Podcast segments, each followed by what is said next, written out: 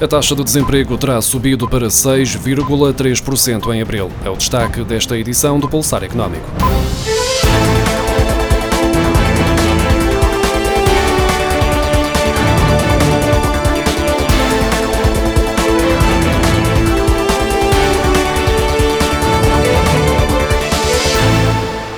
Estimativas provisórias do Instituto Nacional de Estatística revelam que a taxa de desemprego terá subido ligeiramente para 6,3% em abril, depois dos 6,2% registados em março, de acordo com os dados divulgados esta terça-feira. A taxa de desemprego de 6,2% verificada em março representa uma descida de 0,2 pontos percentuais em comparação com o mês anterior, em 0,5 pontos percentuais em relação ao trimestre anterior e também uma quebra de 0,3 pontos pontos percentuais face ao mês de março de 2019. A estimativa para abril aponta para uma subida mensal de 0,1 pontos percentuais na taxa de desemprego. Durante o período de confinamento, os portugueses alteraram os padrões de consumo e o destino a dar ao dinheiro. Em abril, o montante aplicado em depósitos aumentou mais de 2 mil milhões de euros. Trata-se do valor mensal mais elevado em quase quatro anos, com o total dos depósitos a atingir um novo recorde, acima de 158 mil milhões de euros. A elevada quantia depositada em abril dá seguimento a um aumento que já se tinha verificado em março, quando o confinamento dos portugueses se iniciou, no seguimento da declaração de estado de emergência em Portugal, no dia 18 daquele mês. Já em março, os depósitos das famílias tinham crescido em 1.613 milhões de euros. No que diz respeito ao caso específico do mês de abril, para além do maior acréscimo do valor global dos depósitos, é notório ainda que foi encaminhado mais dinheiro para depósitos a prazo, em contraciclo com a tendência decrescente que tem vindo a ser observada face às taxas de juro irrisórias que são oferecidas pelos bancos. Do total de 2.067 milhões de euros, 1.641 milhões foram colocados em contas à ordem, mas os restantes 404 milhões de euros foram encaminhados para depósitos a prazo. Em termos mensais, não ocorria uma entrada de dinheiro tão elevada para os depósitos a prazo desde outubro de 2017. Face ao acréscimo registrado em abril, as aplicações em depósitos a prazo ascenderam a um total de 89.771 milhões de euros, o máximo de outubro do ano passado. Já no que respeita aos depósitos à ordem, aumentaram para 67.560 milhões de euros, o máximo histórico, de acordo com os registros do Banco Central Europeu.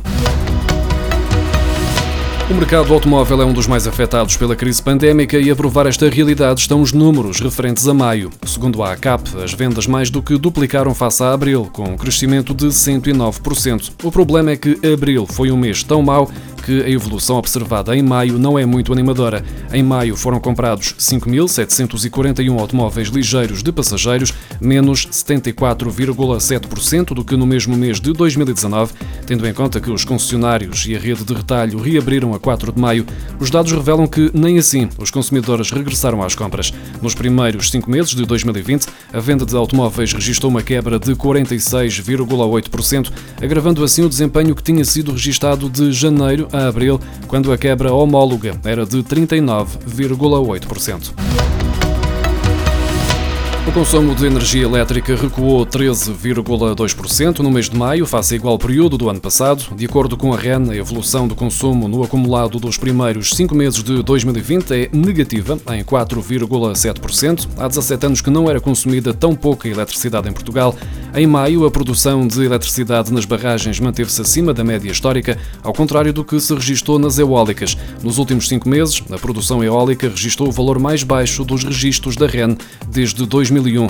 No período de janeiro a maio, a produção renovável abasteceu 67% do consumo, repartida pela hidroelétrica com 34%, eólica com 24%, biomassa com 7% e fotovoltaica com 2,3%. A produção não renovável abasteceu 28% do consumo, praticamente apenas com gás natural, mantendo o carvão uma produção residual. Neste período, registrou-se um saldo importador equivalente a cerca de 5% do consumo nacional. Mais de 90% das empresas adotaram o teletrabalho devido à pandemia de Covid-19 e quase metade pretende manter esta modalidade no futuro, embora a maioria apenas de forma parcial, segundo o inquérito divulgado esta semana pela CIP, Confederação Empresarial de Portugal, em parceria com o Marketing Futurecast Lab do ISCTE. Os principais resultados deste estudo, que envolveu mil empresas, a maioria das quais micro e pequenas empresas, mostram que 92% adotaram o regime de teletrabalho no período da pandemia e destas, 74% 30% optaram pelo tempo parcial, enquanto 26% adotaram o regime a 100%.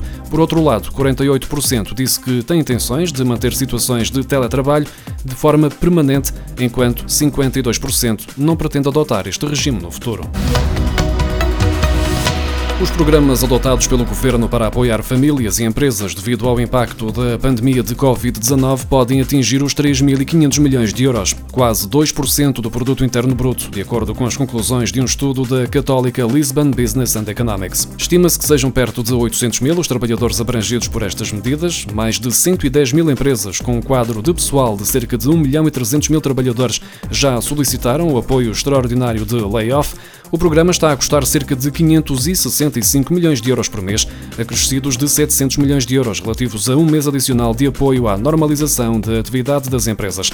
O relatório estima ainda que existam cerca de 400 mil trabalhadores precários a recibos verdes e cerca de 250 mil trabalhadores independentes não registados na Segurança Social para quem este layoff simplificado não se aplica ou não é suficiente alertando para que muitos destes trabalhadores têm recursos financeiros limitados para aguentar a situação atual e não estão cobertos pelas medidas excepcionais ou são elegíveis apenas a apoios que implicam uma forte perda de rendimento.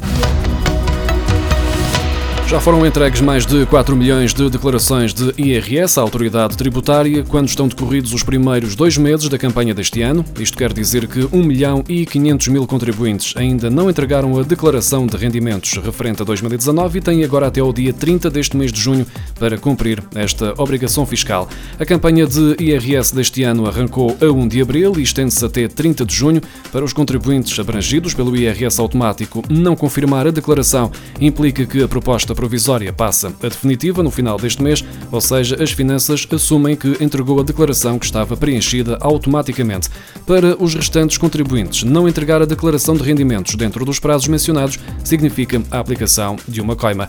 Ao contrário do que aconteceu nos anos anteriores, o governo não se comprometeu com reembolsos rápidos do imposto no prazo de 15 dias, devido à incerteza trazida pela pandemia, apesar do executivo dizer, por um lado, que os reembolsos estão a ser feitos a um ritmo similar ao dos anos anos anteriores. Por outro lado, reconhece que há registro de atrasos e pretende acelerar o processo para que, até ao final deste mês, as liquidações estejam concluídas.